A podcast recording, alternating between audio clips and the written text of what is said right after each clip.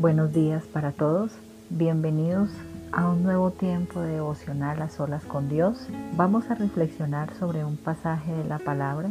Lo encontramos en el libro de Jeremías capítulo 33. Bueno, Jeremías, un profeta del Antiguo Testamento, quien se dejó usar por Dios y anticipó muchos acontecimientos proféticos. Fue destinado por Dios desde el seno materno para ejercer el ministerio es caracterizado como un hombre dedicado a Dios y con un gran amor por su pueblo. Vivió situaciones bastante difíciles, como lo vemos en el versículo 1. Para nosotros es más significativo ver el contexto en el cual estaba el profeta, en prisión. Durante este lapso de tiempo, Jerusalén vivía persecución y asedio por los babilonios y Jeremías estaba en la cárcel, precisamente por cumplir su ministerio y predicar el Evangelio. Dios habla directamente con Jeremías y afirma su pacto con su pueblo, teniendo en cuenta lo que estaba pasando en ese momento. Le dice, clama a mí y yo te responderé y te enseñaré cosas grandes y ocultas que tú no conoces.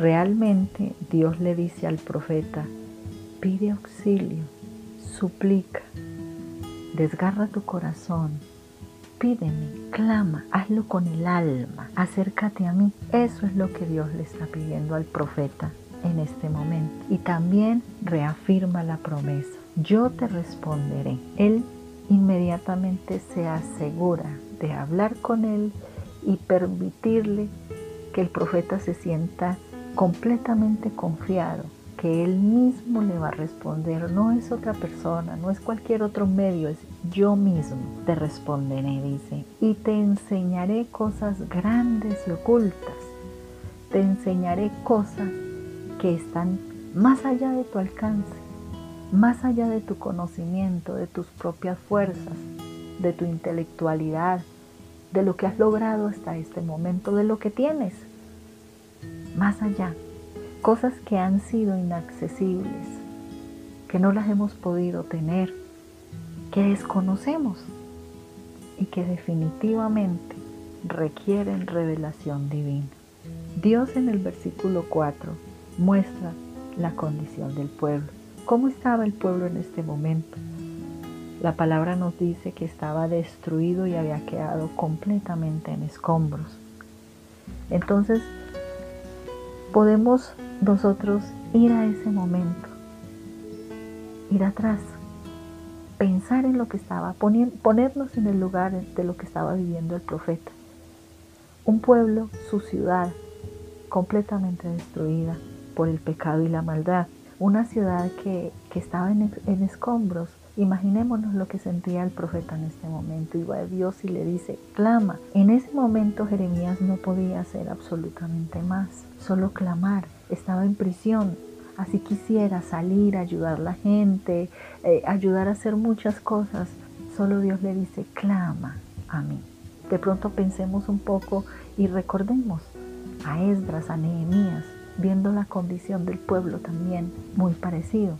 Pero Dios es grande, nuestro Dios es grande y poderoso y Él promete la sanidad, Él promete paz, Él promete seguridad, restauración, limpieza. Él promete remover la culpa, el pecado.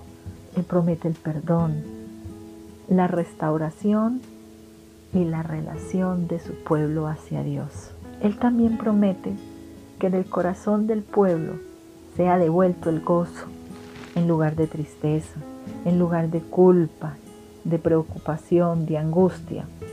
No habrá más silencio, será un pueblo marcado y reconocido por el agradecimiento, por la felicidad, por la alabanza, por la adoración, por el acercamiento a Dios. Entonces tenemos un Dios aquí en este pasaje, confirmando y reafirmando el pacto que él mismo había hecho con David. Vendrá un día cuando él restaurará al pueblo y la comunión con Dios. Vemos claramente que Dios hoy transmite a nuestras vidas seguridad en sus promesas. Lo dice así como existe el día y la noche, yo cumpliré. Me llama mucho la atención lo que dice la palabra. Prácticamente Dios ofrece como depósito de garantía el sol y la luna por las promesas de su pacto, pacto hecho con David, que la promesa del, Mesías era tan segura como que existe el día y existe la noche. Entonces lo vemos claramente, la naturaleza colapsa. Pensémoslo de esa manera, arriesguémoslo y pensémoslo de esa manera. La naturaleza colapsaría totalmente si Dios incumple la más pequeña de sus promesas con nosotros que somos su pueblo. Entonces, esto nos lleva a pensar que de pronto si en nuestro corazón hay duda, que si hemos llegado a pensar, así sea por un momento muy pequeño y muy corto, ¿será que Dios se le ha olvidado lo que me ha prometido? ¿Será que lo que yo pacté con Dios y lo que Él ha pactado conmigo, sus promesas, se van a embolatar en el camino, se van a quedar a medio camino o no se van a cumplir? Entonces hoy la palabra reafirma eso en nuestro corazón. Todos los días que nos asomemos a nuestra ventana, todos los días que veamos que el sol está allí en su destello, acordémonos que así como existe el sol, así como existe la noche, Dios es fiel y va a cumplir nuestras promesas. Dios es grande, Dios es poderoso, todo lo tiene en sus manos y es un Dios de pacto definitivamente. A través de este pasaje, Dios nos lleva a mirar nuestra condición. ¿Qué estoy viviendo? ¿Cómo estoy? Me encuentro de pronto en condiciones duras y difíciles como lo estaba viviendo el profeta Jeremías en este momento. En situaciones donde de pronto todo lo que hay a mi alrededor, ya sea eh, en mi familia, ya sea laboral, ya sea externo, ya sean muchas condiciones en las cuales yo puedo estar viviendo mi trabajo, mi empresa o mi relación con Dios, mi parte económica, ¿Cómo me encuentro en este momento? Estoy así, delimitado como lo estaba el profeta Jeremías, donde en este momento solamente se necesitaba algo, un acercamiento a Dios, un clamar, un ir, un depender de Dios, del corazón, con el corazón abierto, con el alma dispuesta, con mis cinco sentidos puestos para buscar a Dios. Entonces vemos cómo la palabra nos llama nuestra atención, cómo la palabra está direccionando nuestra vida para nosotros acercarnos a Dios, porque Dios en este pasaje habla directamente de cumplir las promesas, nos habla de un pacto que Dios hizo con David, nos habla de, nuestro Mesías, de nuestro Salvador, y que nada pasará ni nada se va a embolatar de camino porque Dios va a cumplir sus promesas con nosotros, su pueblo. Tomémonos un tiempo en este momento y meditemos sobre la palabra.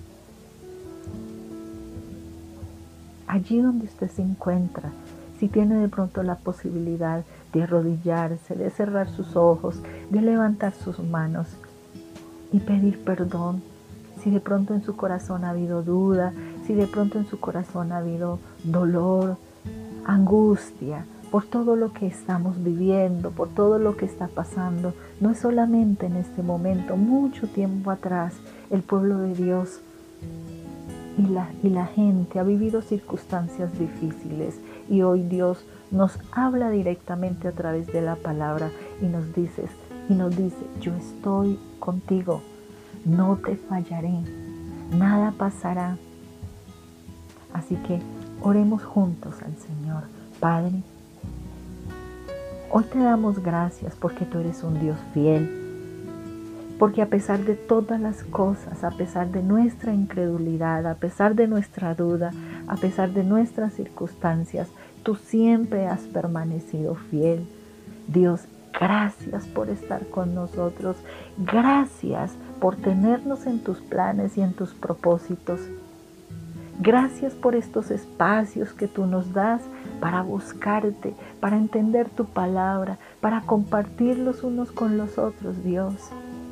Por favor, enséñame a mirarte, enséñame a confiar en ti, así vea lo que vea, así pase lo que pase, las circunstancias que está presentando el mundo, la vida, el cambio, todo, Señor, enséñame a acercarme a ti, Señor. Hoy clamamos, Padre de la Gloria, por un despertar en nuestro corazón, por un acercamiento a ti, Dios de la Gloria. Venimos a tu presencia y clamamos. Clamamos, amado Dios, por nuestras vidas, clamamos por nuestra condición, clamamos por lo que estamos viviendo. Tú eres nuestra respuesta, tú eres nuestra solución, Señor. Y hoy declaramos que confiamos en ti, confiamos en que tú eres un Dios todopoderoso, que tú eres el Dios de Israel, Tú eres nuestro proveedor, tú eres nuestro salvador, tú eres el que vive y reina, tú eres el que habitas con nosotros y tu palabra dice, no nos dejarás, estarás siempre con nosotros y hoy lo declaramos que creemos en ti y confiamos en tus promesas. Amado Dios, gracias por tu palabra, gracias por estar con nosotros en este momento. Muchas gracias. Amén. Dios los bendiga a todos. Feliz día.